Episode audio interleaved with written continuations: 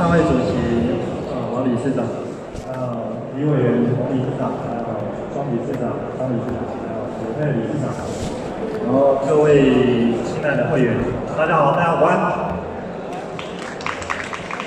呃，我是台中市土木技师公会的副理事长，是张宜江张一个。今天不好意思，因为台中市土木技师公会有刚好有既定的活动，所以邓理事长特别派我代表他出席。那我本身是高雄人，所以每次来到高雄我都有深刻的感觉啊。我今天开车来的时候，在路上看到下大雨，但是到了高雄之后，天气就会变得相当好。那高雄其实上次我在高雄在这一种公开的场合演讲是去年的十月二十号，我受民众党的提名选台中的立法委员的时候，我在公开的做演讲。那在八十天的选举过程，我拿了一万三千、一万四千票。很多人都很压抑，就是说你是不是花了很多钱在做这件事情？事实上，我要勉励大家，我们土木技师出来做相关的政治活动跟民意的相关的选举，其实比别人来的会更有效。同时，我们可以把我们的专业提出来。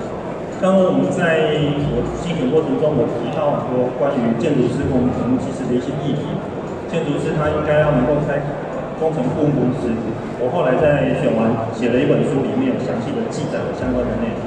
那高雄市土木技师工会在我们台中市土木技师工会来看，是很多有我们学习的一个内容，包含就是说教育训练的内容啊，还有一些相关的一点。我今天来觉得说，整个会场的这种气氛，也是我们当时土木技师工会应该好好学习。当时我们土木技师工会在八月一号已经开完会员大会，那在这疫情之中呢，确实是很多事情都变得相当困难，相当不容易。但是即便如此呢，呃，我在高雄大概每年还是有几个工作在高雄要做。我们现在台中市土木技师公会也办了很多的讲习，也是向高雄市土木技师公会看齐。我们办了包含无人机的讲习，还有一些相关的一些职能的讲习。那我们还有办很多是关于线上的一些跟线下的课程的课程，是跟高雄市土木技师公会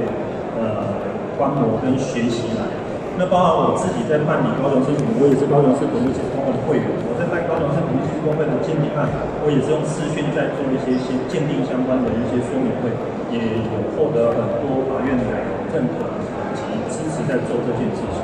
那高雄市土木技师公会，我今天来之前，我稍微详细看了一下会员手册相关的一些这个会计报表，我觉得高雄市土木技师公会的业绩其实相当相当好。那也在此谨祝高雄市土木技师公会业务兴隆。那今天大会圆满，大家身体健康万事如意，谢谢大家，谢谢。